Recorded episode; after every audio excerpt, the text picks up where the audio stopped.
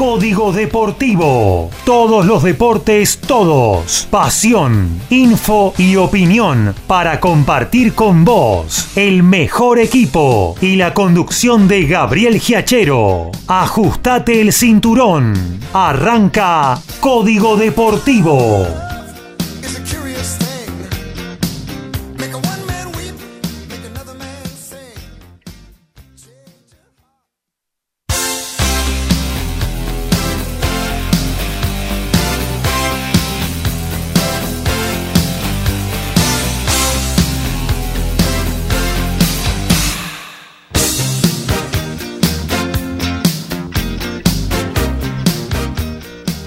¿Qué tal? ¿Cómo les va? Muy pero muy buenas noches. Aquí estamos arrancando una nueva edición de Código Deportivo, el programa de deportes de MG Radio que los está acompañando cada miércoles 22 horas, cada sábado a las 11 por dos horas hasta las 13 en la edición sabatina y recorriendo absolutamente todas las disciplinas deportivas. ¿eh? Aquí hablamos de fútbol, obviamente, porque es el deporte pasión de los argentinos, el número uno, pero no, eh, no, no, dejamos de, de hacer comentarios y de meternos a fondo con todo lo que tiene que ver con el tenis, con el rugby, con el automovilismo, con el básquetbol, con el boxeo.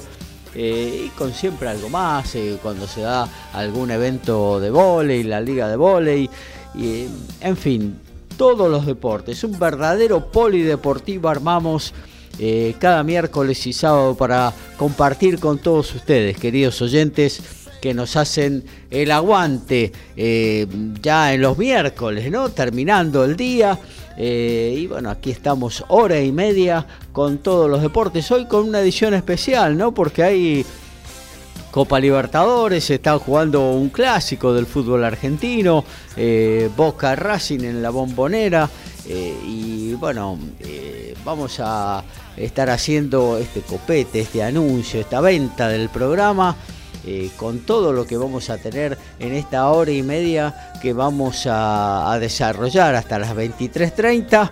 Eh, luego vamos a tener un tema musical, ¿eh? presentaré algo de León Gieco y bueno, terminado el primer tiempo en la bombonera, nos vamos a juntar junto con Alfredo González y también con Lautaro Miranda a comentar lo que ha sucedido eh, en ese...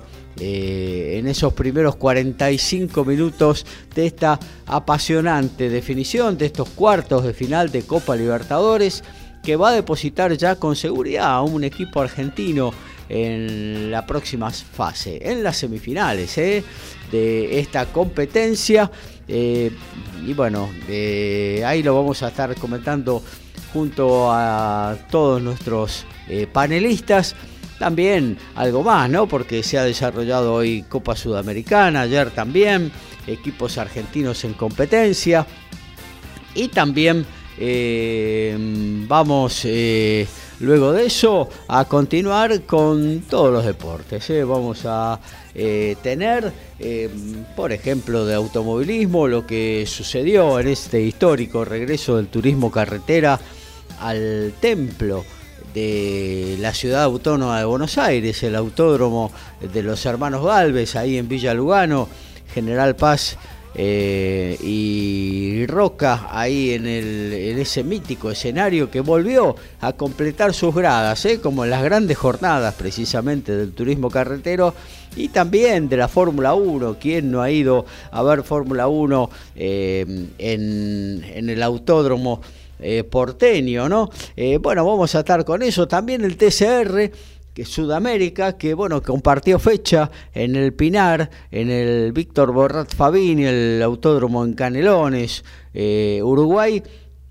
Junto con el TCR eh, World Tour, nueve pilotos llegaron de la Serie Mundial y ahí estuvieron compitiendo, mezclándose todos y haciendo un muy buen espectáculo. Eh, dos muy buenas carreras que también vamos a estar comentando. También tenemos básquetbol porque Lamentablemente Argentina se ha quedado sin posibilidades de clasificar al, al eh, a los Juegos Olímpicos, París 2024 del próximo año. Y bueno, entonces eh, va a haber un, largo proceso, una larga, muchos años, un par de años sin selección argentina en competencia. Y esto de que se habla de la reconstrucción del equipo nacional, que realmente hay que hacerla con algunos valores referentes que, sostengan la, la, evolución de los, de los más chicos. Eh, bueno, es muy difícil hacerla cuando no se juega, ¿no? Eh, así que, bueno, de eso vamos a estar un poquito hablando con algunas incorporaciones también a equipos de la Liga Nacional que se están preparando para la próxima edición de la misma. Y también eh, algo de boxeo, un argentino que ha competido hoy con derrota, lamentablemente, en, en el exterior, en Australia y también con algunas otras novedades. Dejamos eh, el plato fuerte, que son los pesos pesados, dos eh, veladas, tanto en Polonia el próximo sábado como a la noche en Estados Unidos, que bueno, dejaremos para comentar más ampliamente en, eh, nuestra edición sabatina. Pero bueno, dos muy buenas veladas para sentarse y verlas, sobre todo la de Polonia con tres peleas de pesos pesados, realmente eh, ese magnetismo que tiene la categoría máxima, donde un golpe puede, en todas las categorías puede suceder eso, pero en el peso pesado está la electricidad constante de que el knockout puede llegar en cualquier momento. Bueno, esto va a ser la 233 de Código Deportivo. Eh, como usted sabe, querido oyente, tiene la margen derecha de nuestra página donde está el chat, donde usted puede eh, mandar su comentario, su pregunta, eh, su crítica, lo que quiera. Aquí estamos abiertos a todo y esperando que usted comparta con nosotros, haga con nosotros esta nueva edición de nuestro ciclo. También lo puede hacer a través de cualquiera de nuestras aplicaciones em, que se puede bajar gratuitamente de la tienda Play Store o si no, si se anima, nos manda un WhatsApp al 11 70 05 2196 11 70 05 2196. Bueno, vamos a escuchar buena música, ¿eh? vamos a escuchar a una leyenda viviente, obviamente, eh, plenamente vigente del rock nacional, uno de los pioneros del rock en castellano.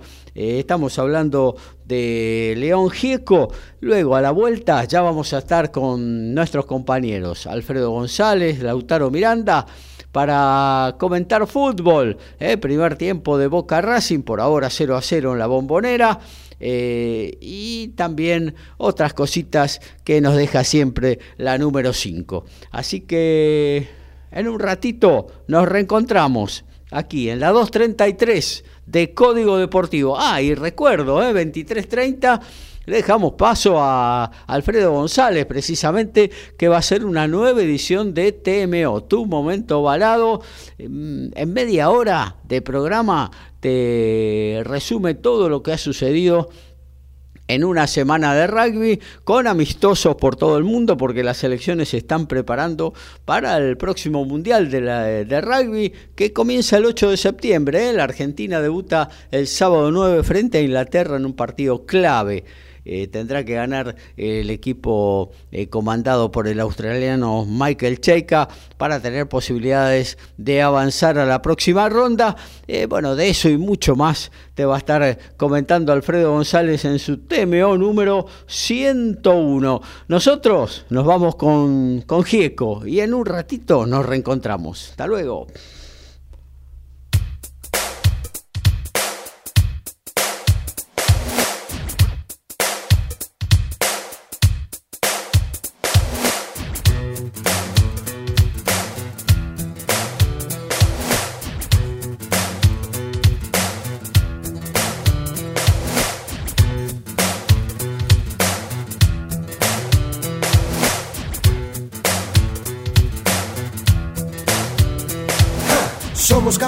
De la raza del troque, jamás un turista del famoso DM3. Nacimos en el pasto, asado y mucho vino, pero nunca seremos un gordito argentino. Nos gusta la tierra, odiamos la ciudad, mas sabemos que en el polvo no hay oportunidad. Andamos de aquí, andamos para allá, chocamos al país diciendo la verdad. Menos mal, no somos cualquiera, nunca nos odiaron en la escuela. Menos mal, somos cualquiera, nunca mentimos en la iglesia. Somos del grupo Los Alieris de Charlie, le robamos melodías a él.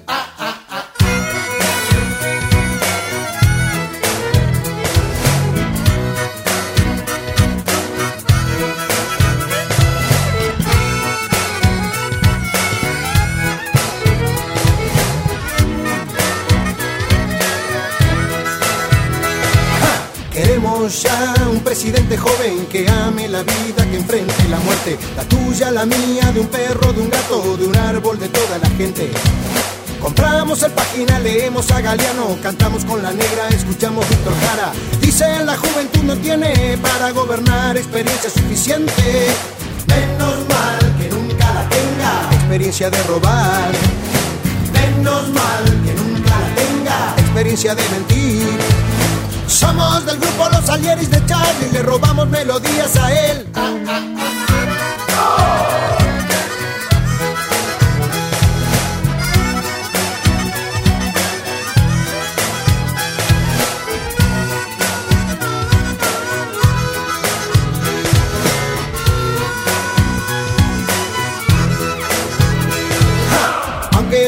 Un equipo Robertone, un Leme, un Ocoa para sacar la voz, siempre sobrará para decirte fuerte si sos una mierda o no. En la perla del once compusiste la balsa, después de la cana no saliste más. ¿Qué nos dirán por no pensar lo mismo ahora que no existe el comunismo? Estarán pensando igual, ahora son todos enfermitos. Estarán pensando igual, ahora son todos drogadictos. Somos del grupo Los Alieris de Charlie, le robamos melodías a él. El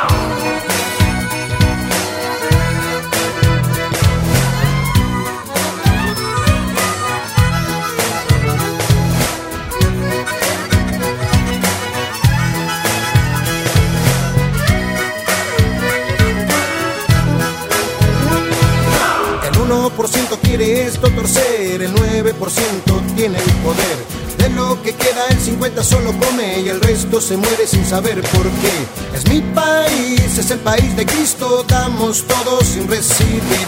Es mi país, es un país esponja, se chupa todo lo que pasó. Menos mal que estamos acá, nosotros no vamos a transar.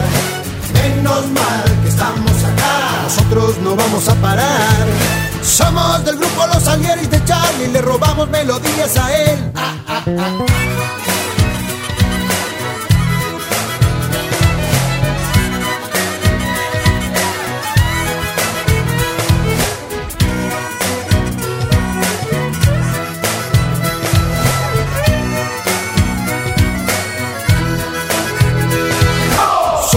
Solos, comemos de la lata, nos gusta el sol del cementerio de Ticara, nos apura el odón, nos apuran los amigos, nos gastan por teléfono pidiendo si tenemos, le damos guita a los basureros, vendemos mucho disco pero somos igual que ellos, ¿qué culpa tenemos si vamos al bar a tomarnos unos vinos con el borracho que nos canta? Nos gusta Magaldi cantando llámame, siempre mencionamos a Pugliese. Troilo y Grela es disco cabecera. Siempre mencionamos a Pugliese.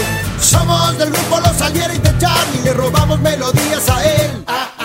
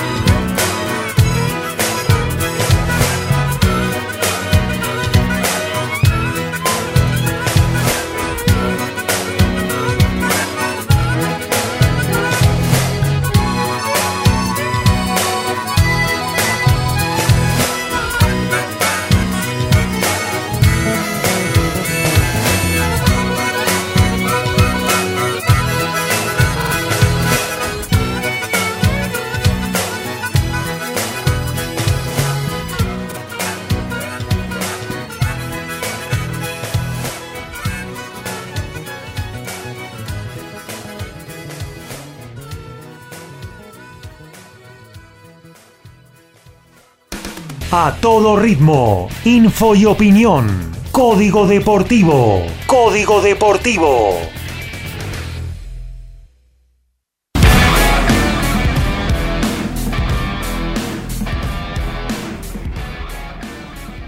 Bueno, y acá estamos de vuelta, ¿eh? luego de ese muy lindo tema de León Gieco, los Salieris de Charlie. Estamos ahora sí para arrancar esta 2.33 de Código Deportivo. Vamos a estar hasta las 23.30. Luego arrancamos ¿eh? con TMO a cargo de Alfredo González, todo el rugby en media hora. Y paso a saludar a los compañeros porque, bueno, se está terminando el primer tiempo. De, de los partidos que se están jugando a esta hora de Copa Libertadores, entre ellos Boca y Racing, un clásico nacional en los cuartos de final de la máxima competencia de clubes de, de fútbol de este continente, de Sudamérica. Así que paso a saludar a mis compañeros. Arranco por Ciudadela con Alfredo González. ¿Cómo anda Alfredo? Buenas noches. Bueno, ahí está. Buenas noches. Ahí. Gabriel, ¿me escuchás? Sí, perfecto. Sí. Buenas noches, eh, audiencia, compañeros, acá con todo listo para ir comentando lo que va a ser el primer tiempo del primer encuentro entre Boca y Racing por Copa Libertadores y saludando eh, a la audiencia de ustedes este, para compartir este rato de fútbol con todos ustedes. Muy bien, muchas gracias Alfredo. También saludamos a Lautaro Miranda. ¿Cómo anda Lautaro? Hola Gaby, muy buenas noches para vos, para el compañero Alfredo. Espero que no sean tan buenas para el compañero Alfredo, hincha de Racing.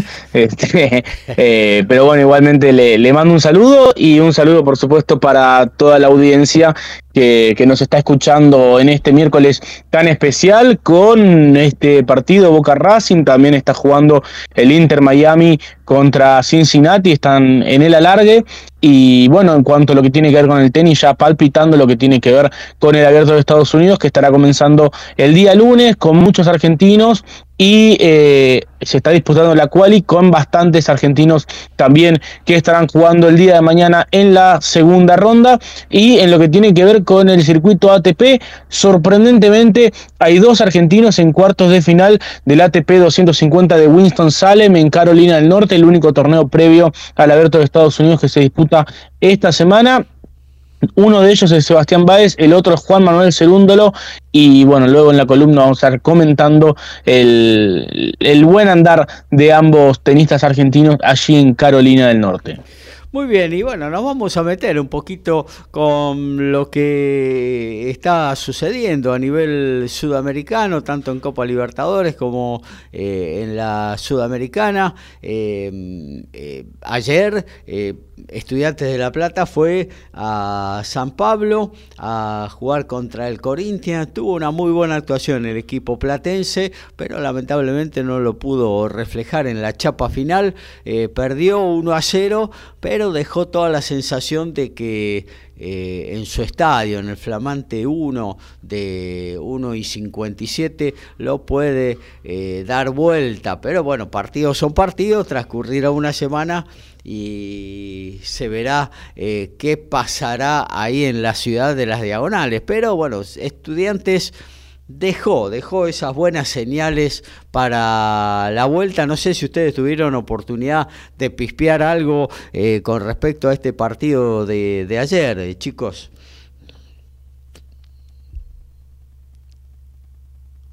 Ahí estaba. Bueno, eh... Yo, Gaby, la verdad que, que, no pude ver el partido de estudiantes. eh, sí pude ver un, un resumen y, y, bueno, la verdad que fue un partido muy, muy apretado. Sí. Eh, me parece que, que de todos modos queda muy abierto en la ida. Creo que estudiantes va a tener sus posibilidades. Pero bueno, recordar que Corinthians fue uno de los equipos que vino a la Copa Libertadores eh, y no son muchos los que han venido de la Libertadores y siguen en competencia en la Sudamericana.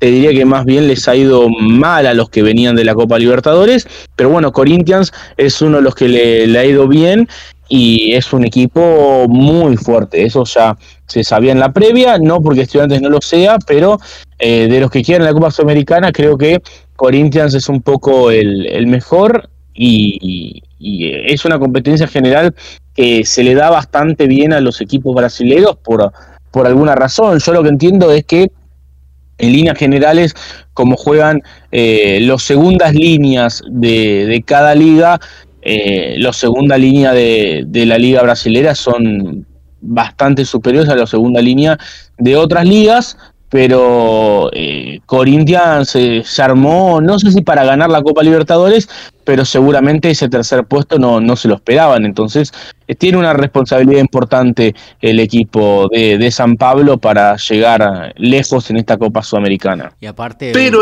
en este caso, sabes que me, me, parece a mí, ¿no? Que no hay tanta distancia entre el funcionamiento como equipos entre Corinthians y Estudiantes. Bien, como dijo Gabriel hace un ratito en el comienzo de la, de la charla, eh, Estudiantes tiene todas las de tener un buen resultado acá en Argentina y pasar de, a la próxima instancia. Claro que sí. Corinthians es uno de los más populares de Brasil, después del Flamengo, eh, es el más popular de allá, de, así que tienen realmente una, hinchada terrible, una torcida que, que, bueno, que abarrota el estadio cada vez que juega en condición de local. Eh, pero bueno, ahora tendrá que venir eh, acá a estudiantes a defender los trapos con este 1 a 0 que que, tal como dice Lautaro, deja muy abierta la serie.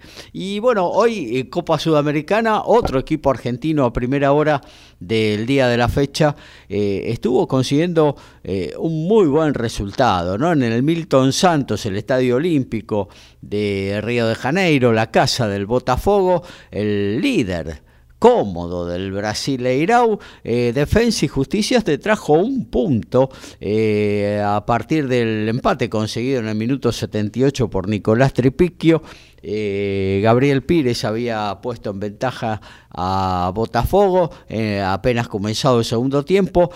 bueno, Defensa y Justicia se trajo un punto y también tuvo una muy buena actuación, eh, incluso hasta mereciendo algo más que ese punto que se trajo de, Río de Janeiro. Así que bueno, el próximo eh, miércoles, ahí en el Norberto Tito Tomaguelo, en Florencio Varela, eh, este, se estará jugando la revancha de este partido y se estará definiendo el pase a la semifinal de la Copa Sudamericana. Y en lo que tiene que ver con la Libertadores, eh, hoy, em, bueno, ya han terminado los primeros tiempos de de este horario de las 21 y 30, eh, el Palmeiras mostrando la chapa de candidato eh, al término del primer tiempo en Pereira en Colombia le está ganando al Deportivo Pereira eh, por 3 a 0 eh, con goles de, de, Veiga, Rocha y Maike. Eh, el Verdau está mostrando lo que puede dar en 45 minutos. Líquido la serie casi. Y casi, y sí, uno piensa que sí, vamos a ver lo que pasa en el segundo tiempo, ¿no? Pero viendo los antecedentes del Palmeira, que ha ganado muchos partidos, con la valla en cero, ¿no? Incluso 1 a 0, muchos de ellos. Eh, considera que es difícil que el Pereira pueda achicar demasiado la diferencia. Quizás le pueda hacer un gol, pero eh, ir dos goles abajo a, Brasil va a ser eh, muy complicado y prácticamente cierra esta, esta llave, ¿no? bueno, y en la bombonera 0 a 0 el primer tiempo y en Código Deportivo nos damos un lujo que no tiene cualquiera, ¿no? Porque tenemos dos periodistas objetivos ambos, uno hincha de Boca, uno hincha de Racing, así que qué mejor que escucharlos a ellos para ver qué ha sucedido. Yo no he, tenido la oportunidad de verlo este primer tiempo. ¿Qué ha sucedido eh, en la bombonera en estos primeros 45 minutos por cuarto de final de Copa Libertadores? Si querés comienzo, Gabriel, suelo ser un poco mentiroso, Boca fue un poco más, eh, realmente Romero no tocó la pelota, ninguno de los dos Romero, ni el de Racing, ni el de Boca, este, un planteo táctico de, equipo de, Boca con, la verdad, eh, sorprendiendo, el, el partido anterior había sorprendido con Advíncula, en este caso sorprendió con el tándem Fabra, Valentín y Barco por la izquierda, superando a a Rubio, el defensor de Racing, que se había siempre superado este, por ese lado de la cancha y donde llegaron las eh, mejores oportunidades de Boca. Un Ojeda que después este, eh, ayudó un poco, pero al comienzo del partido, este, muchas llegadas de Boca por ese lado, y la otra que hizo Boca bien, sabiendo que Racing sale jugando. Eh, este, la presión alta que metió en tres cuartos de cancha, este, haciendo que el equipo de Racing no pudiera manejar bien la pelota, recuperándola rápidamente Boca Juniors y de ahí, de ahí en más generar este, buenas situaciones en el partido. Por otro lado, eh, no entiendo, hubo un gol, un gol anulado a Boca Juniors, un cabezazo de Cavani después de una jugada rápida de Barco en un córner. Eh, la verdad no entiendo el motivo por el cual fue anulado. A mí me pareció bastante lícito. Eh, no sé qué según, es lo que... Según explicaron en la transmisión, eh, va, y lo que se vio en, la televisión, es que el alcanzapelotas colocó la pelota en, el, en el círculo del córner y, eso está, estaría prohibido según el reglamento. Yo es la primera vez que, que lo escucho, pero el alcanzapelotas tiene que lanzarle la pelota al jugador, no puede colocar la pelota eh, en el círculo de córner. Y bueno, eso fue lo que sucedió eh, en lo que se vio en la imagen. El alcanzapelotas puso la fue corriendo, puso la pelota en el círculo del córner y Valentín Barco llegó a la carrera y, lo tiró y bueno, fue gol de, de, Cavani. Yo de todos modos es la primera vez que, que veo algo así y, la verdad me sorprendió bastante la regla porque no, no la conocía. Es una regla, es una regla nueva, de, tiene no, de tener más de dos años eh, y bueno, eh, se estaba haciendo común eh, y la verdad que no sé quizás la injerencia, claro, de, una persona fuera de los 22 jugadores que están en la cancha eh, fue el motivo del cambio de esta regla, ¿no? Pero bueno, eh, fue una, jugada preparada. Eh, que arrancó hace un tiempo atrás, bastante tiempo atrás. Yo me acuerdo que la había implementado en principio, lo que yo recuerdo, Luis Garisto cuando era el, el técnico de Banfield. Eh, y bueno, Banfield consiguió en, esa campaña muchos goles eh, de esa manera. El alcanza pelotas, enseguida ponía la pelota en el cuarto de círculo ese, venía el jugador a la carrera y claro, no dejaba ni siquiera armar la defensa para defender el córner y eh, consiguieron varios goles así. Luego se fue eh, desarrollando eso eh, en demás equipos y demás. Bueno, pero bueno, ahora últimamente hay una regla expresa en el reglamento que eso no se permite. y bueno, una lástima en este caso para Boca, ¿no? Pero en definitiva, por lo que cuenta Alfredo, ¿qué me decís, Lautaro? ¿Boca entonces eh, merecería estar en ganancia al término de estos 45? Yo creo, bueno, yo he escuchado eh, en algunos otros programas de radio, eh, o mismo el relator de Lorenzi en, Fox Sports, hablar de un sorprendente planteo de Almirón, un conservador planteo de Almirón, críticas hacia el planteo de Almirón por supuestamente poner una línea de 5, que al menos esa línea de 5 no, no se vio plasmada en el juego, porque a veces eh, jugar con, con, tres jugadores en el fondo y dos un poquito más adelantados, eh, en la televisión te lo pueden poner como una línea de 5 y no necesariamente en el desarrollo del juego funcionar como tal. Y de hecho, para mí no, no fue de esa manera. Creo que sí, que Boca intentó ser protagonista. No, no me parece que esté especulando para nada. Entiende que eh, la importancia de, este partido en el desarrollo total de la serie. Eh, lógicamente te quedan 45 minutos más como local y después 90 como visitante, más unos posibles penales como visitante. Entonces, los siguientes 45 minutos van a ser totalmente decisivos, eh, más para Boca que para, que para Racing. En ese caso, deberían advertirle esa situación a Marcos Rojo, que en una situación. de acuerdo de acuerdo. Es una situación totalmente fuera de, partido, o sea, intrascendente. Eh, metió un codazo más de naranja que de otro lado. Una piña. Eh. Creo que si el árbitro lo volvió a revisar, posiblemente en este momento Boca estuviera jugando con 10 la verdad que una responsabilidad de Marcos Rojo, este, que podría haber hecho que el planteo del partido de ahora en más hubiera sido otro. Eh, pero bueno, pero más allá de eso, eh, un poco pasa por lo que comentaba también Lautaro hace un ratito. El Racing no generó ni, una situación de gol, a diferencia de Boca, que si bien no hubo ninguna muy, muy, muy concreta, eh, a veces se acercó al arco de Racing insinuando que quiere ir ganando el partido. Claro.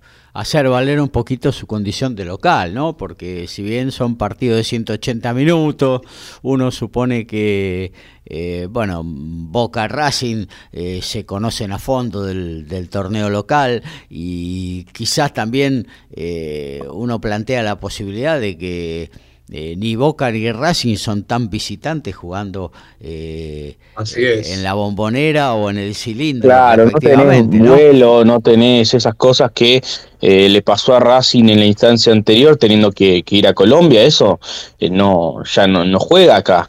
Entonces es diferente. El concepto de localía no te digo que, se pierde, pero no es tampoco tan determinante como en la si te toca un equipo de otro país.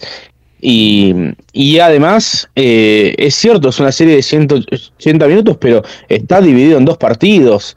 Eh, eso no quita que el día de mañana se desgarra un jugador y vos pensás que lo tenías para la vuelta y no lo tenés y podías de pronto haber sacado una ventaja un poco mayor en la ida Fíjate vos el Barcelona, aquella serie famosa contra el Liverpool, que había ganado 3 a 0 la ida, y no sé si recuerdan Gaby Alfredo, pero Dembélé, sí. Usmane Dembélé, cerró un gol eh, prácticamente hecho sobre el final del partido de ida. Eh, y todo el mundo minimizó esa situación porque, bueno, ganaron 3 a 0, eh, no hay mucho para lamentar y bueno, terminaron perdiendo 4 a 0 el partido de vuelta. entonces, sí, son 180 minutos, pero son dos partidos diferentes, en el medio pasan cosas. Eh, yo tanto no compro eso de eh, son 180 minutos porque está dividido en dos partidos y en el medio eh, hay una semana de diferencia en la cual suceden cosas y, y bueno, eh, eso hace que las condiciones de juego no sean las mismas eh, en el partido de ida, en el partido de vuelta. Y entendiendo ese razonamiento, me parece que en todo caso Boca debería arriesgar un poco más hoy eh, jugando de local. que es Racing. Entiendo el concepto de, de Racing que quizás un empate no es mal negocio. Boca, yo creo que un empate sí sería mal negocio. Claro. Claro, claro. Sí, no, no, eso se entiende perfectamente. Siempre tenés que hacer valer la condición local. Más en estas épocas donde eh, sos plenamente local, ¿no? Eh, aquí en la Argentina, eh, entonces no, mucho más todavía. Ahora, qué loco esto de que, por ejemplo, Boca juega con Nacional en, en Uruguay, pueden ir hinchas de Boca. Boca, Boca recibe a Nacional, y en la cancha de Boca pueden venir hinchas de Nacional y han habido un montón de uruguayos. Eh, hace tres semanas, no sé, han habido 5.000, 6.000 uruguayos eh, en la cancha de Boca. ¿Por qué los eh, hinchas de Racing no pueden si en definitiva es, es lo mismo, el mismo operativo que, que si vienen los, los hinchas de Nacional de Montevideo. Es algo que, que yo no comprendo y no, no me parece correcto. Claro que sí. Sí, eh, eh, quizás tendríamos que reverlo eso, ¿no? Porque eh, es tal cual como decís vos, con el mismo operativo, con el mismo despliegue policial y demás vas a poder bueno, sostener a, la barra de Racing o del equipo que sea que, que, visita la bombonera o a los de Boca en, en, el cilindro, ¿no? No sé si se tiene en cuenta la seguridad, estos temas que están lamentablemente tan, tan enquistados hoy eh, en las barras de todo, de casi todos los equipos argentinos, que es tener las barras divididas en dos y tres facciones. A veces, eh, quizás por ahí puede pasar el argumento de la seguridad para que no, no, no, haya visitantes, por ejemplo, hoy en la bombonera ni el miércoles próximo en, en Avellaneda, ¿no? Sí, la verdad una lástima, porque como siempre comentamos, el público visitante le da un condimento distinto a los partidos, sobre todo en Argentina. Pero bueno, no tenemos que ir adaptando a esta situación, las cosas no se modifican, cada vez están peor, como decís vos, las barras ya son peleas internas entre los de los mismos clubes, con lo cual va a pasar mucho tiempo para poder modificar esta situación. Eh, con respecto a, al TAP por comenzar el segundo tiempo, va a haber un cambio en y va a entrar Marti Arena, creo que por Rubio, que fue amonestado en el último eh, minuto del partido en una falta a Barco. Eh, antes de 10 minutos antes de terminar el primer tiempo, el técnico Gago mandó a calentar solamente a los defensores. Veía algo ahí que no le gustaba y bueno, se viene el cambio nomás. Eh, va a entrar Marte Arena por Rubio. Vamos a ver posiblemente ese puesto por puesto, pero en la semana habían practicado eh, con, este, con esta disposición y sin Auche y jugando Quintero por ahí en esa posición. Posiblemente sea un futuro cambio dentro de un ratito. Pero te, pregunto, Alfredo, le pregunto a Lautaro también, eh, ¿a Rubio lo ayudaba alguien o estaba permanentemente 2-1, 3-1 contra los que se venían de boca? Porque eh, si eso se sostiene en el segundo tiempo, Martirena va, va a sufrir lo mismo, ¿no? Eh, en, el comienzo del partido, como digo, sorprendió Boca, que era casi un 3-1 contra Rubio, hasta que, bueno, lo mandaron a Ojeda a, y un poco a, volantear ahí. Jonathan, así, a volantear ahí con Jonathan. Eh, y, y, ahora, bueno, vamos a ver qué es lo que sucede. Yo creo que también el cambio viene por la amarilla, ¿no? Para no ser. Eh, terminar jugando con 10 por ahí una eventual nueva infracción, ¿no? Teniendo en cuenta que Boca está jugando muy bien por el lado izquierdo de, su ataque. Dale. Eh, bueno, fenómeno. Eh, veremos entonces cómo, cómo viene este segundo tiempo. Ya arrancó en la bombonera, 0 eh, a 0 por ahora. recordemos también que en Deportivo Pereira está cayendo luego de los primeros 45 minutos frente a Palmeiras, quizás uno de los candidatos más fuertes en esta edición de la Copa Libertadores. 3 a 0 se puso arriba en 45 minutos eh, el equipo paulista. Em, em, bueno, después fuera de lo que tiene que ver con Copa Libertadores, eh, hoy Teis Sport, y con eso aumenta un poquito más eh, la expectativa, puso en pantalla, está poniendo, mejor dicho, en pantalla esta semifinal de la US Open Cup, algo así como la Copa Argentina, pero de la MLS, entre Cincinnati y, el Inter Miami de, de Messi. ¿No juega Djokovic el, la US Open Cup?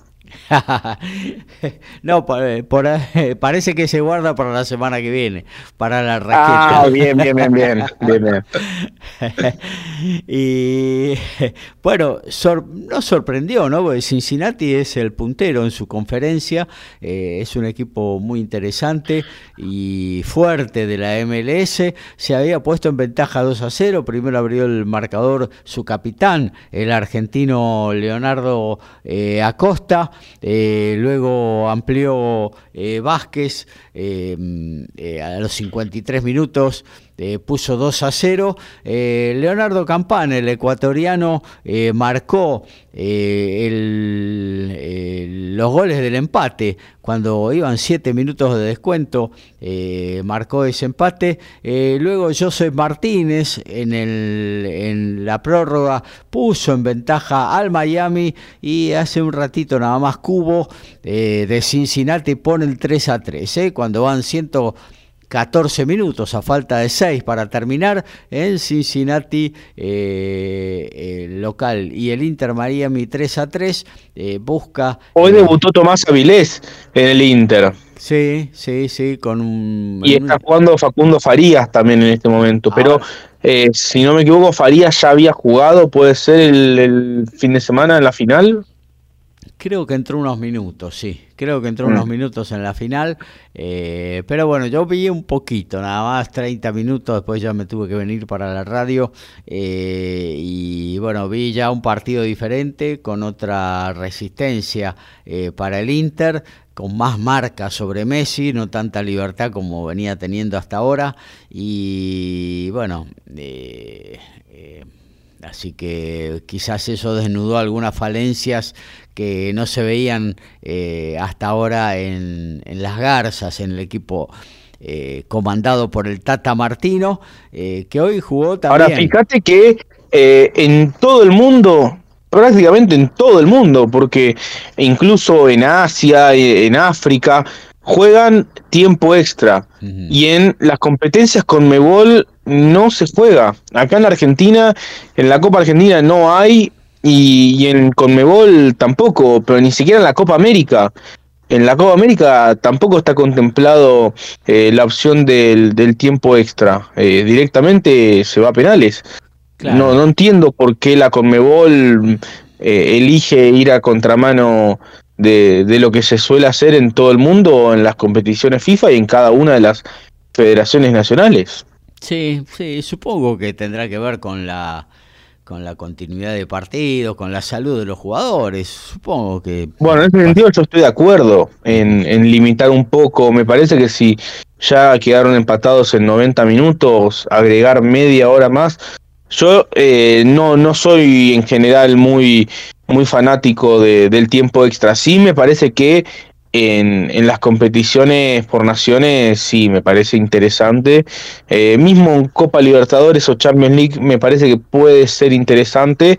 Eh, pero sí estoy de acuerdo en que en una la US Open Cup eh, quizás una cosa así, o sea, en la Copa Argentina no estaría a favor de ninguna manera de, la implementación de, de la largue. Me parece que es agregar media hora de juego, exprimiendo a los jugadores que, ya han jugado 90 minutos y muchas veces eh, el empate no se rompe. No, claro que sí, claro. Eh, no sé, yo pienso que por la estructura de juego, este partido y revancha de, de, la Copa Libertadores y de la Copa Sudamericana, eh, un poco también invalida eh, el alargue, ¿no? Porque si no, el, el, que juega en segunda instancia como local, no sé, se, supone que podría tener alguna ventaja al respecto, pero pienso que por ahí pasa por ahí el espíritu de, de, esto, más allá también de la, de la salud de los jugadores, ¿no?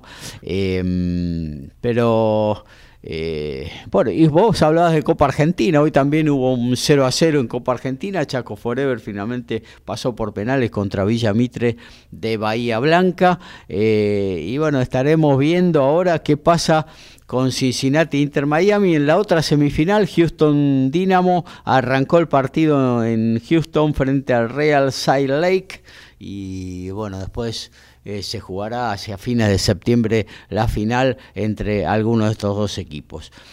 Bueno, yo lo voy a saludar a Alfredo González, lo voy a despedir, eh, porque se viene eh, una nueva de Temeo. Pasó la 100, pasó la fiesta, eh, ese gran hallazgo de, terminar, de, llegar a, un, a una edición centésima de un programa que no es para nada un detalle menor. y bueno, hoy se viene la Capicúa, se viene la 101. ¿Con qué contenido, amigo? Porque se viene el Mundial de Rugby, está a la vuelta de la esquina. ¿No? Estamos muy cerca del Mundial de Rugby, pero también tenemos eh, rugby local. Se jugó una nueva fecha del Urba Top 12. Se están preparando los equipos argentinos, como bien vos decís. Argentina va los Pumas van a enfrentar a España con un equipo supuestamente de suplentes. Nadie quiere lesionados ni amarillas para que jueguen todos frente a Inglaterra, Argentina 15 que enfrenta a Chile, más los partidos internacionales que se jugaron y que se van a jugar este próximo fin de semana. Muy bien, completito, ¿eh? media hora a todo rugby, más un muy lindo tema musical que ha elegido Alfredo González a partir de las 23.30 aquí en MG Radio, la emisora de Villa Pueyrredón. Te saludamos y te escuchamos luego. Alfredo. Nos vemos en un ratito, gracias por todo. Eh, bueno, igual vamos a estar obviamente con el minuto a minuto de lo que pasa con Boca Racing eh, y también con Deportivo Pereira Palmeiras, con eh, el partido de, de, Messi ahí en, en Cincinnati, ahí van 120 minutos de juego, ya está por terminar 3 a 3. Eh, mientras tanto, hacemos un separador, vamos informando y nos metemos en la segunda columna de, este, eh, de esta edición, la 233 de Código Deportivo. Básquet, rugby, fútbol, tenis, boxeo, deporte motor y más. Código Deportivo.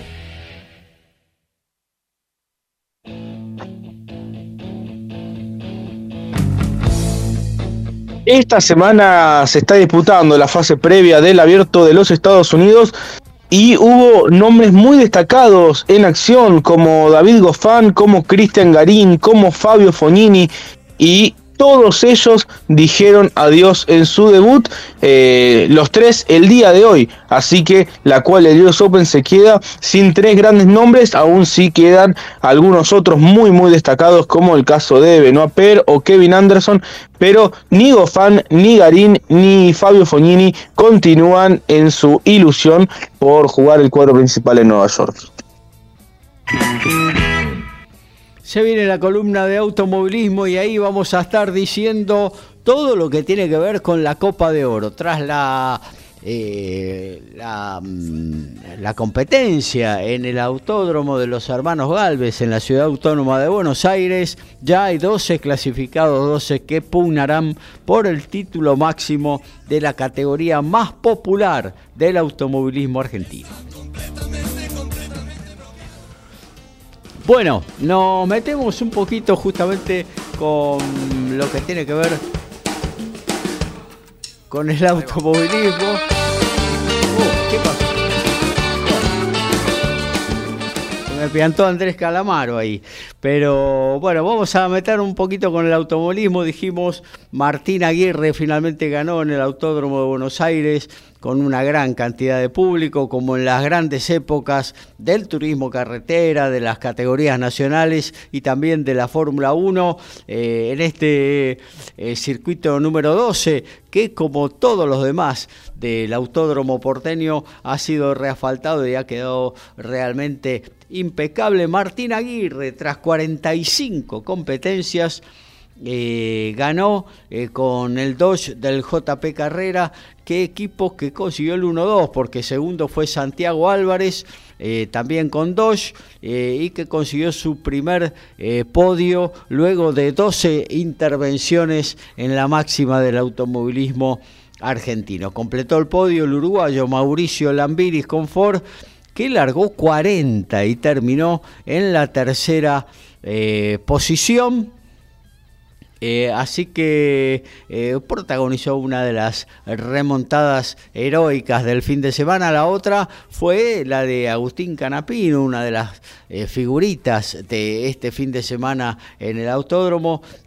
Agustín no tuvo una buena clasificación ni tampoco una buena serie. Largó desde la posición 49 y culminó en la 12, también en una muy buena remontada, en una carrera que tuvo muchos condimentos eh, muchos abandonos, algunos toques, eh, neutralizaciones y eso favoreció también un poco el avance tanto de Lambiris como de Canapino. En la Copa de Oro, eh, Mariano Werner terminó como el que más puntos sumó, como el campeón regular por segundo año consecutivo. está sentado arriba de un Ford y arrastra ahora para la Copa de Oro como puntero absoluto 31 puntos. Después con 8 puntos se van a encolumnar Santiago perdón, eh, Santero eh, con Ford, eh, Juan Catalán Mani con, también con Ford, el mencionado Martín Aguirre con dos, Germán Todino también con dos, Santiago Mangoni,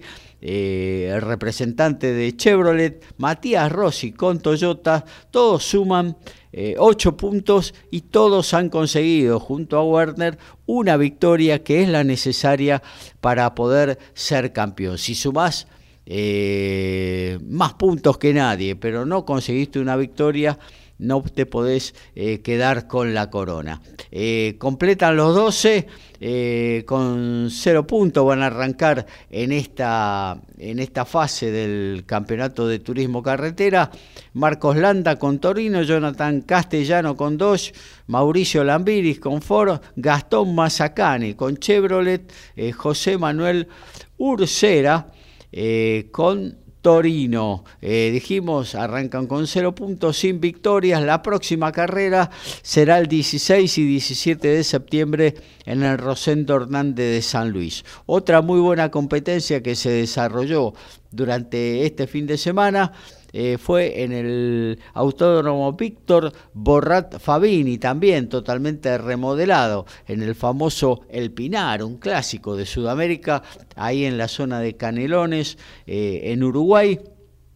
Y bueno, ahí el TCR World Tour mandó los nueve principales pilotos, los que encabezan las posiciones y obviamente sentaron eh, diferencias con respecto a los del TCR eh, sudamericano. En la primera carrera, Santiago Ruti, el local, fue profeta en su tierra con el Linan Co del Cian Racing. Eh, segundo, su compañero de equipo el sueco Ted Bjork y tercero Frederick, Frederick Berbich, perdón.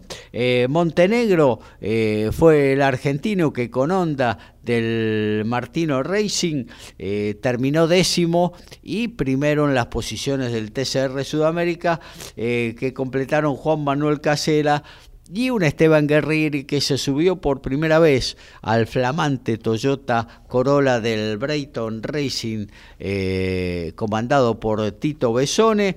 Lo pusieron en pista este fin de semana y ya lograron este muy buen resultado que se replicó, que eh, dio un paso todavía adelante en la segunda carrera que ganó el chino Ma Qinghua, también del Sean Racing con el Lino Co, segundo el Hyundai de Michael Ascona, el español, y tercero el francés Jan Erlacher. En lo que tiene que ver con el TCR sudamericano, en la décima posición de la carrera, pero la primera de la, de la competencia de estos lares, Esteban Guerrieri, piloto de Mataderos, eh, logró la victoria. Segundo fue Juan Ángel Rosso. Ya a la vuelta de la esquina, este próximo fin de semana, en La Pedrera, San Luis, se estará desarrollando eh, una nueva competencia también entre el TCR sudamericano y el... Eh, eh, el TCR World, o sea,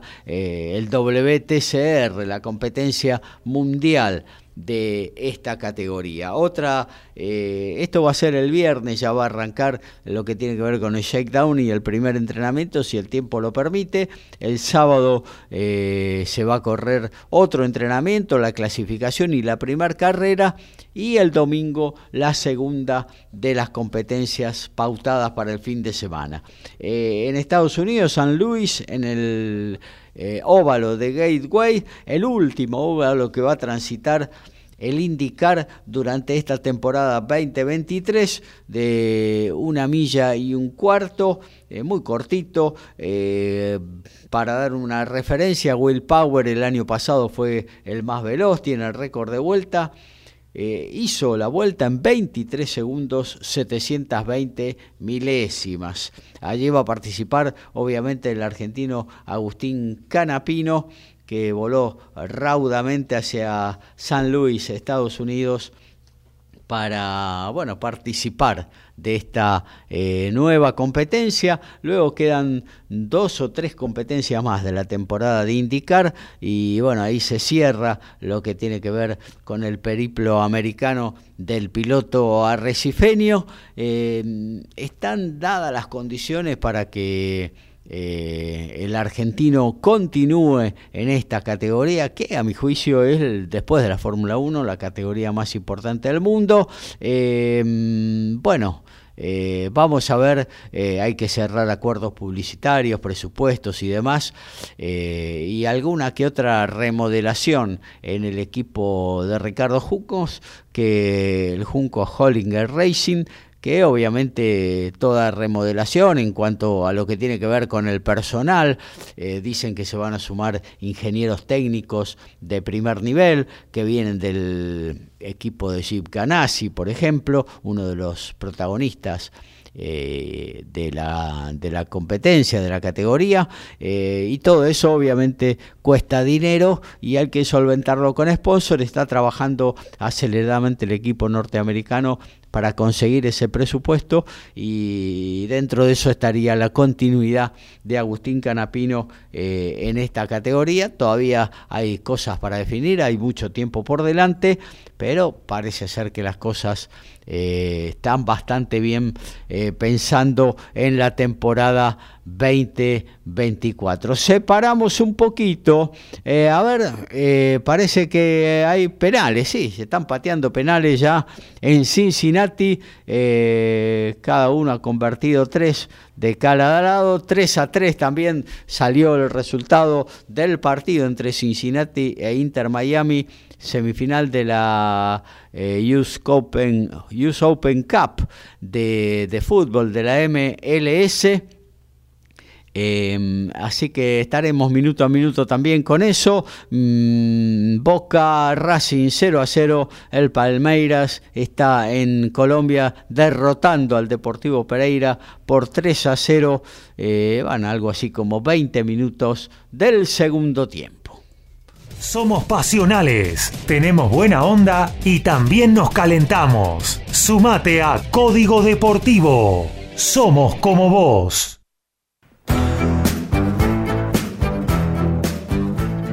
El día domingo se produjo un hecho histórico para el tenis argentino porque Andrés Molteni y Machi González eh, se coronaron campeones en el Master 1000 de Cincinnati y se convirtieron en la primera dupla 100% argentina en ganar un título Master 1000. De esta manera, además, eh, Moltein consiguió ser número 7 del mundo entrando al top 10 por primera vez en su carrera y Machi González quedó en el puesto 12, muy muy cerquita también de llegar al top 10 por primera vez en su carrera con 40 años y además son la tercera pareja en el ranking anual, lo que les permitiría jugar el torneo de maestros a fin de año en Turín. Ayer en la Copa Libertadores el Bolívar cayó en La Paz frente al Internacional de Porto Alegre. Ener Valencia logró la ventaja para el equipo que eliminó a River de esta competencia. Bueno, nos vamos a meter con el tenis, con la raqueta, se viene, como nos decía en el comienzo del programa eh, Lautaro, eh, el US Open eh, la próxima semana, se está jugando clasificación, muchos argentinos están participando de la quali y también se está jugando este torneo de Winston Salem, este ATP 250 en la semana previa al US Open y hay buenas noticias para los argentinos, pero bueno, Ahí, de todo eso nos informa al detalle Lautaro Miranda. Sí, Gaby, un saludo nuevamente para toda la audiencia. Primero, comentario sobre la tremenda final de Cincinnati que tuvimos el Oh, domingo, porque eh, queda un poco lejana, pero en el medio no, no hemos tenido programa y el domingo se llevó a cabo la final del Master 1000 de Cincinnati, uno de los torneos más importantes que tiene el circuito, y se enfrentaban el 1 y el 2 del mundo. Carlos Alcaraz se midió a Novak Djokovic y en una final que duró 3 horas y 49 minutos, el campeón resultó Novak Djokovic eh, en el tiebreak del tercer set, una final impresionante, el serbio salvó match point, championship point en realidad en el segundo set, que, bueno, ahí lo pudo cerrar Carlos, eh, no lo logró, no lo consiguió. Y, y bueno, fueron al tercero y allí Novak en el tiebreak del tercer set se llevó el partido y se quedó con el título, tercer título en Cincinnati, 39 títulos Master 1000 y la realidad uno de los mejores partidos que yo vi, la verdad, porque es, fue impresionante lo que se jugaron Carlos y, y Nole, un partido que quedará sin lugar a duda en la historia que fue tremendamente emotivo, se pudo ver en el post partido con Djokovic rompiéndose la camiseta, eh, tirando la raqueta al público, eh, empapándose de agua, Alcaraz llorando después de, de perder semejante partido.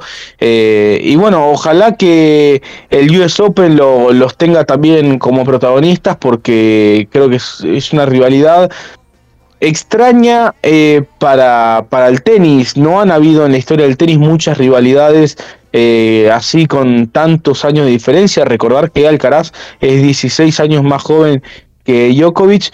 Y, bueno, la verdad que están siendo los grandes protagonistas de esta temporada 2023, un año que eh, ya se han enfrentado tres veces, con dos triunfos para Djokovic, la más importante de todos modos, la final de Wimbledon que quedó para Alcaraz, pero eh, me parece que no le puso... eh, fue importante para él haber ganado esta final de Cincinnati el día domingo. Creo que llega con muchísima confianza al abierto de Estados Unidos. Y la verdad que son el primer y el segundo candidato. No tengo un orden prefijado, pero sin lugar a dudas son los dos máximos candidatos al título y solamente podrían enfrentarse en la final. Parece difícil que alguno de los dos pueda perder antes de la final eh, contra otro rival. Quizás uno puede pensar en Danil Medvedev, ex campeón del torneo en el año 2021, y ciertamente el número 3 del mundo eh, sería una complicación para cualquiera de los dos en una hipotética semifinal. Tener en cuenta que el 4 es Holger Rune y van eh, para distintos lados el 3 y el 4. Entonces, el que tenga de su lado al danés Holger Rune, sin lugar a dudas, tendrá una ventaja sin desmeritar al, al joven de 20 años, que por algo es el número 4 del mundo, pero está claro que eh, tener a Medvedev en el cuadro no es lo mismo que tener a, Holger Rune, y en ese sentido puede haber una ventaja para quien tenga al danés de su lado del cuadro, pero hay muy buenos jugadores que, que podrían medirse en los cuartos de final. Está Tsitsipas, está Yannick Sinner, que viene de ganar en Toronto, está Casper Ruud, finalista del año pasado. No podemos eh, descontar a Alexander Zverev, que que bueno, llegó a semifinales en Cincinnati, será 12 en la preclasificación y podría ser rival de tanto de Djokovic como de Alcaraz en los cuartos de final también. Entonces, eh, hay muy buenos jugadores dando vuelta. Lo que sí es claro es que son los dos máximos favoritos. A simple, a priori no pareciera que algún jugador pueda ganarles al mejor de cinco sets eh, en, eh, en el abierto de Estados Unidos. Pero bueno, hay que jugar los partidos y, y bueno, creo que el mundo del tenis está esperando una final entre ambos. De todos modos, no estaría el número uno en juego porque en caso de que lleguen a enfrentarse en la final, ya el número uno asegurado sería Novak Djokovic.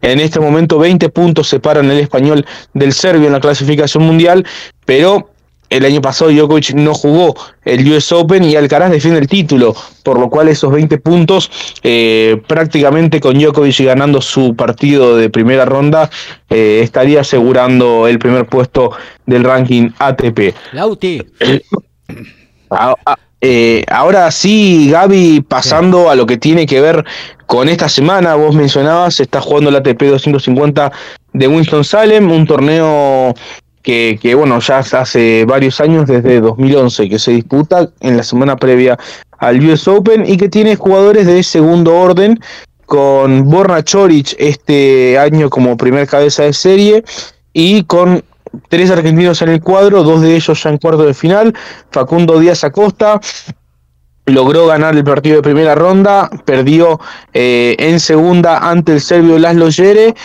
y sumó, bueno, su segundo triunfo ATP tras el que había logrado en el Argentina Open este año ante Federico Coria. Los dos argentinos que sí continúan en competencia son Sebastián Báez y Juan Manuel Cerúndolo. Recordad que este torneo se juega en canchas duras, en cemento, eh, entonces es muy destacado estos cuartos de final, tanto para Báez como para Juan Manuel. En el caso de Juan Manuel, iba a jugar la quali a Winston Salem, entró muy de última hora eh, y ha logrado tres triunfos muy buenos, dos de ellos eh, particularmente buenos, uno en primera ronda ante el ruso Roman Safilin, tenista que hizo cuartos de final en el último Wimbledon, eh, venciendo nada más y nada menos que a Denis Shapovalov y al mismo Guido Pela en la tercera ronda. Bueno, Juan Manuel le pudo ganar a, Safiulin, le ganó en tres sets y después en la segunda ronda le ganó un partido de tres horas y media al alemán Yannick Hanfan, eh, un jugador que, que, viene teniendo una muy buena temporada, así que buen triunfo de Juan Manuel, quien hoy superó al lucky loser eh, local Omni Kumar eh, por 7-5-6-3 y de esta manera está en cuartos de final del ATP 250 de Winston-Salem, su tercer eh, torneo en cuartos de final a nivel ATP.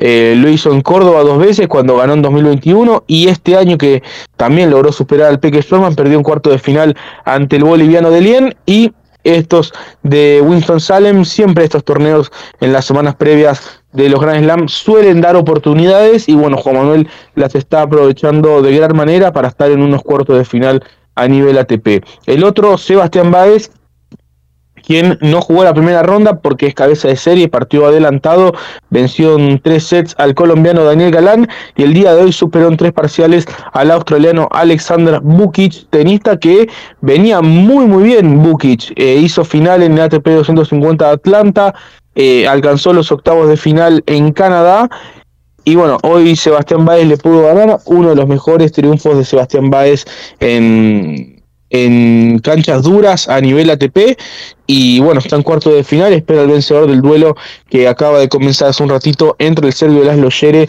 y el estadounidense Alex Mikkelsen.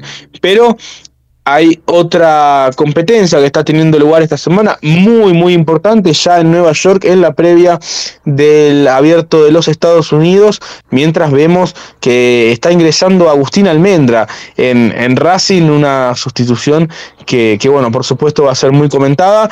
Y bueno, volviendo a lo que nos compete, hay eh, cinco argentinos que van a estar jugando el día de mañana buscando su lugar en la segunda ronda del, perdón, ya en la tercera ronda, en la ronda final de esta quali del US Open. Uno de ellos es eh, Federico Coria, que superó en el único partido de argentinos a Camilo Hugo Carabelli en la primera ronda. Estará enfrentándose al estadounidense Martin Dam, quien superó a Federico Del Bonis en la primera ronda. Eh, Martin Dam Jr., técnicamente el nombre de su rival de mañana, estarán jugando eh, a las 11 horas de la Argentina, 11 horas de la Argentina en la cancha 5 eh, y a continuación, en la misma cancha, estará jugando Thiago Tirante ante Brandon Holt, tenista de los Estados Unidos, que el año pasado superó la quali, venciendo a Taylor Fritz en la primera ronda y que luego caería ante Pedro Cachín en, en la segunda ronda. Eh, tenista que es hijo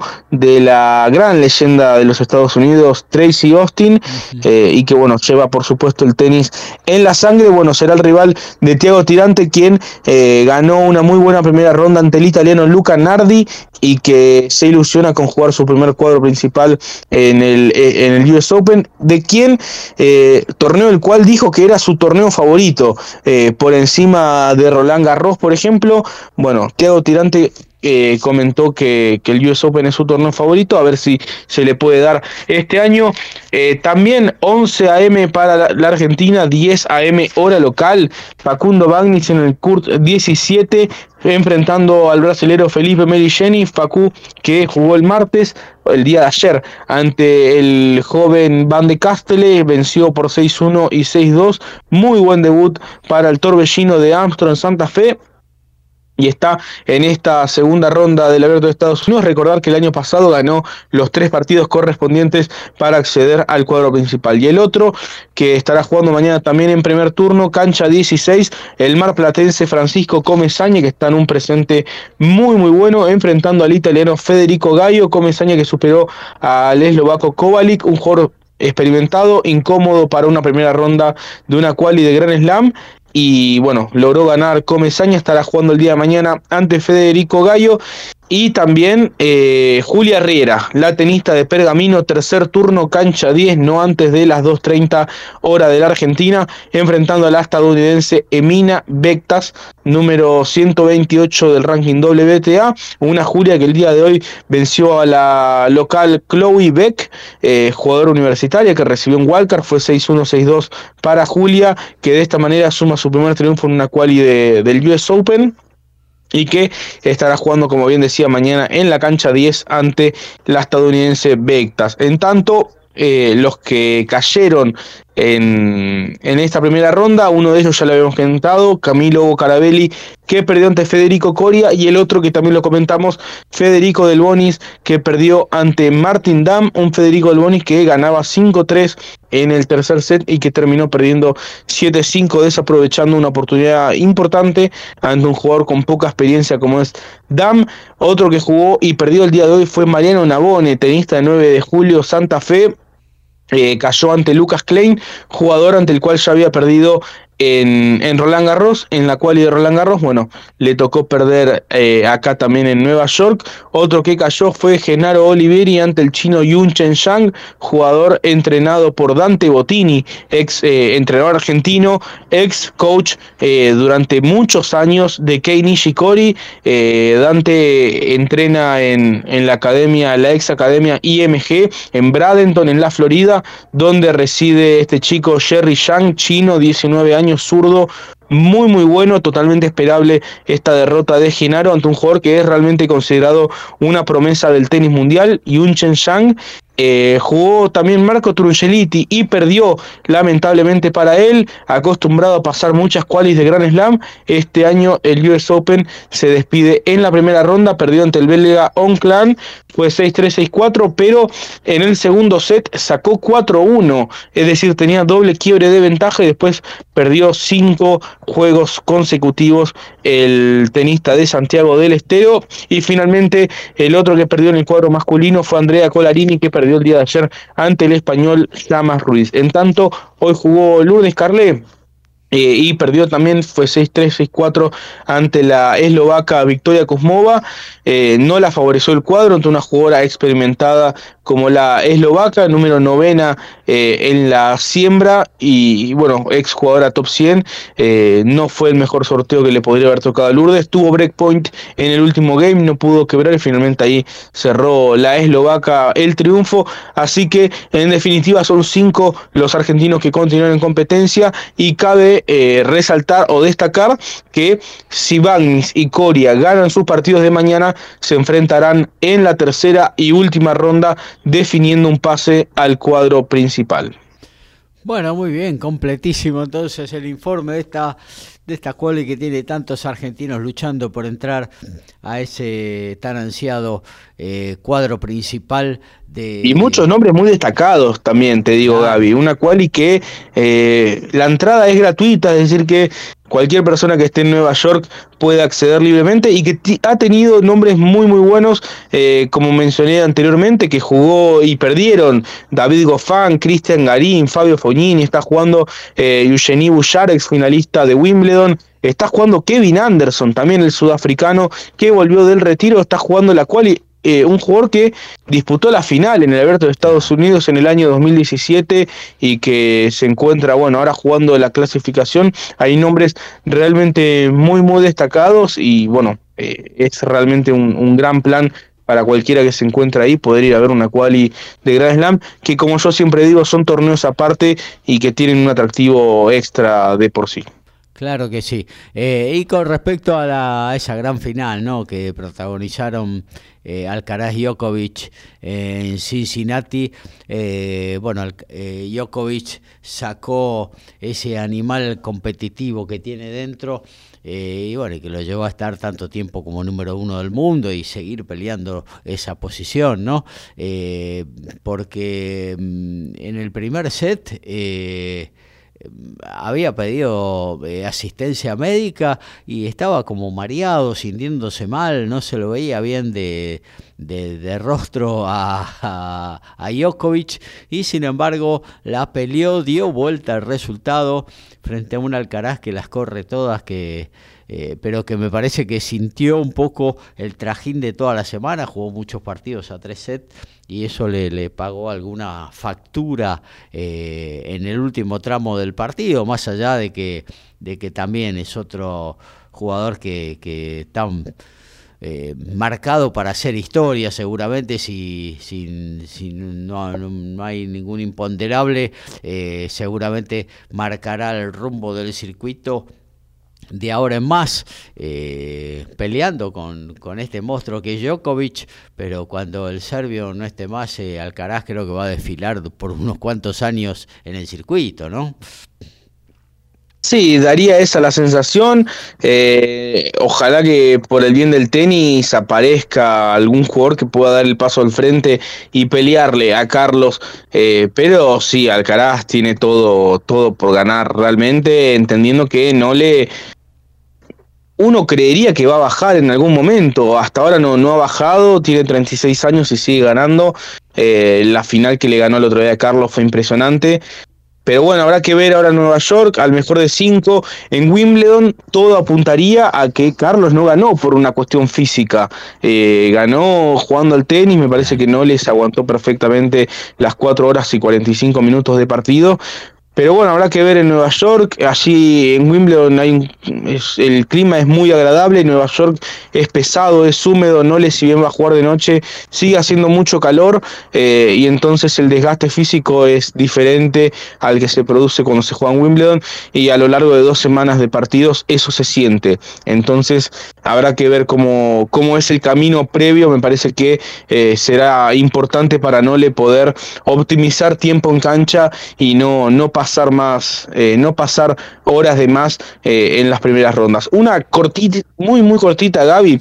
Hoy eh, que lo tenía anotado, se cumplen 50 años de un hecho muy importante en la historia del tenis y es que el 23 de agosto del año 1973 se publicó por primera vez el ranking ATP, la clasificación que hoy en día es este, la, oficial del mundo del tenis, bueno, se publicó por primera vez hace 50 años. En aquel momento, el rumano Ilin Astase fue eh, consagrado como el primer número uno en la historia del ATP y Guillermo Vilas era el mejor tenista argentino del ranking, ubicado en el puesto 27, teniendo Guillermo en aquel momento apenas 21 años y ya estaba entre los mejores 30 tenistas del mundo.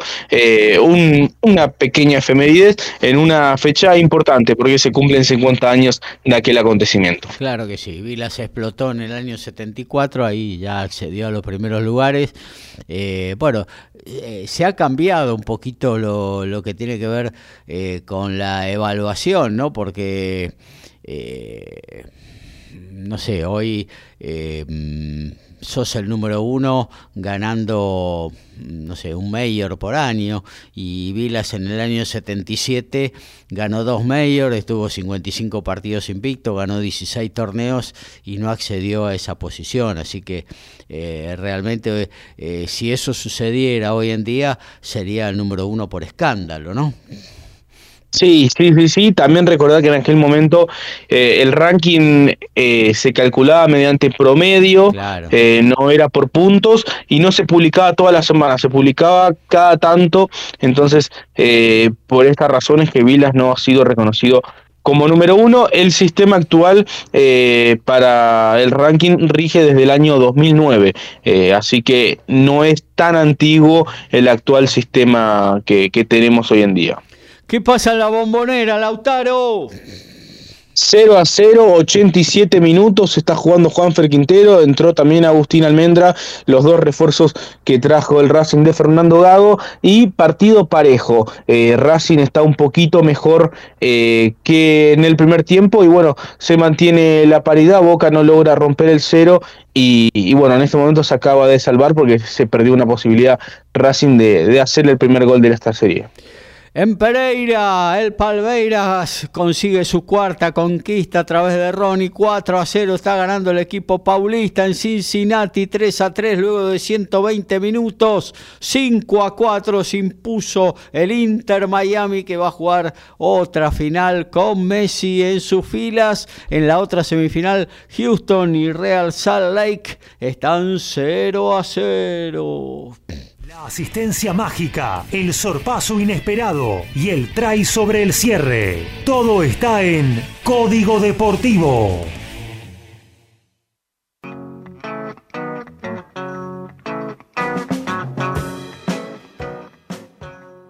Y mientras tanto también se está jugando el WTA 250 de Cleveland, en el cual la única argentina era Nadia Podoroska, la P que pasó la quali, ganando dos muy buenos partidos, pero lamentablemente le tocó la rusa Verónica Kudermetova a número 16 del ranking WTA, entrenada por Franco Davín, por el eh, histórico entrenador argentino, dos veces campeón de Grand Slam con Gaudio y con Del Potro, y de esta manera perdió Nadia en la primera ronda, fue tres sets ante la tenista rusa y ya llegó a Nueva York para preparar con de la mejor manera el abierto de Estados Unidos, el cual le trae muy buenos recuerdos porque hace 7 años y con 19 años ella logró pasar la quali para jugar allí su primer main de un Grand Slam.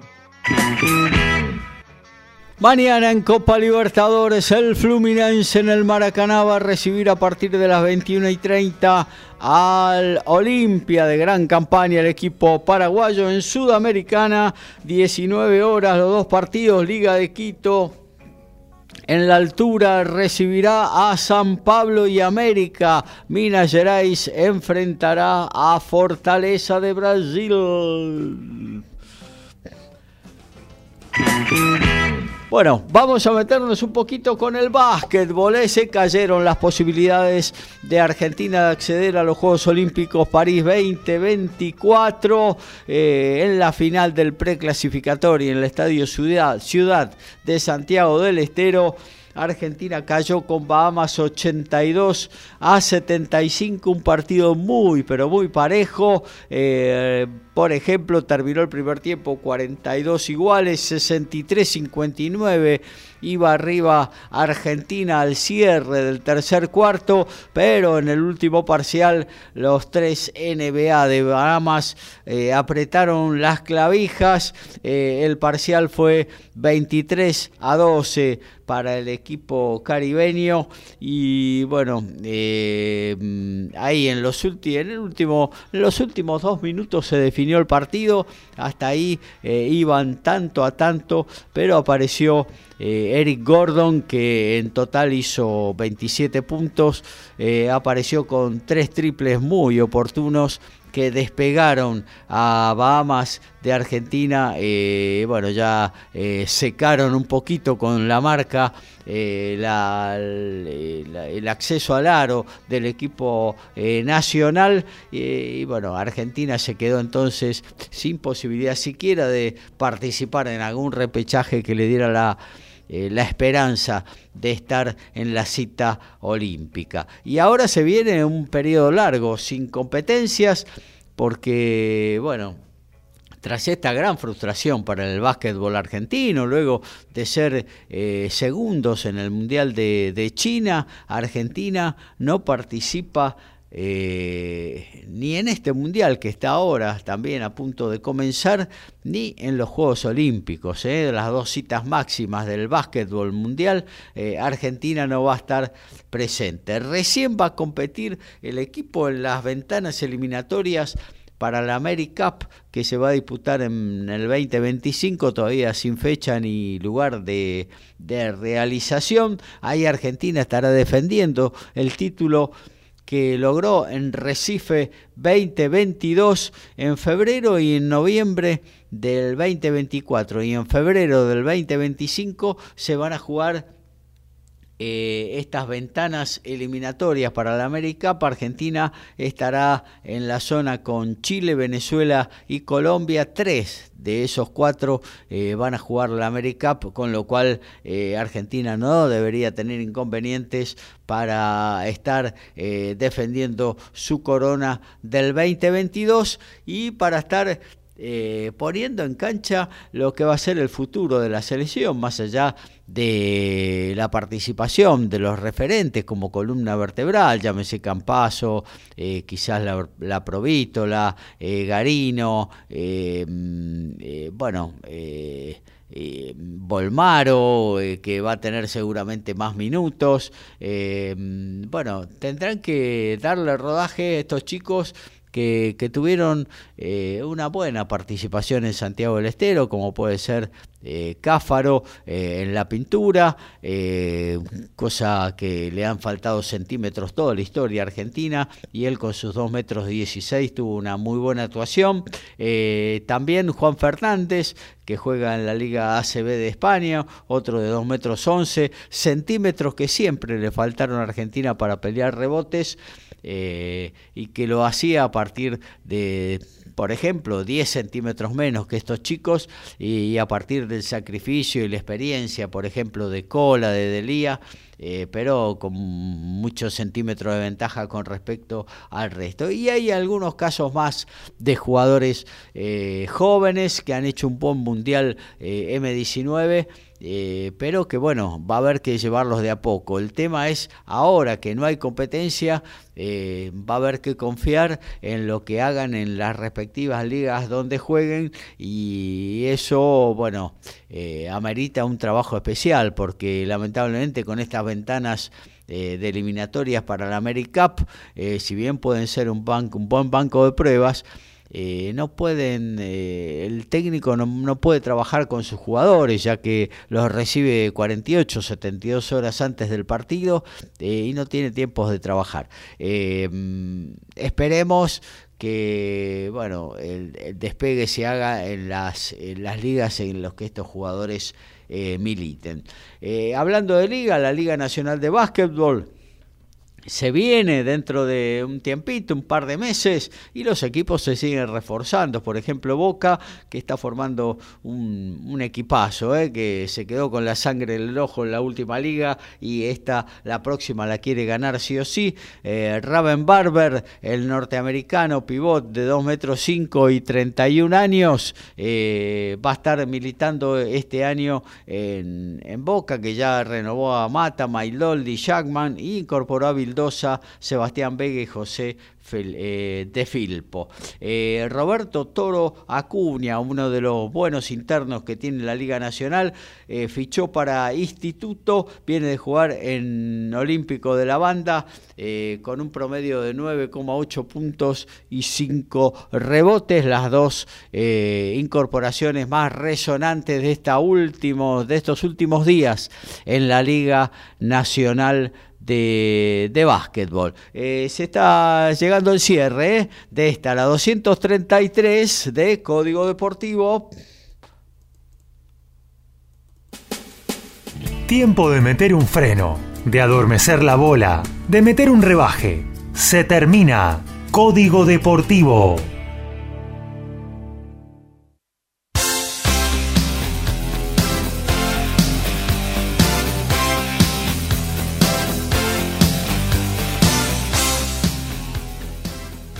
Bueno, y nos vamos, ¿eh? en un ratito nada más, ya viene eh, Alfredo González con una nueva edición de TMO, tu momento balado. En el boxeo, Carlos María Jr. Alanis perdió por puntos eh, en un amplio fallo unánime contra Ian Wilson en Sydney, en Australia.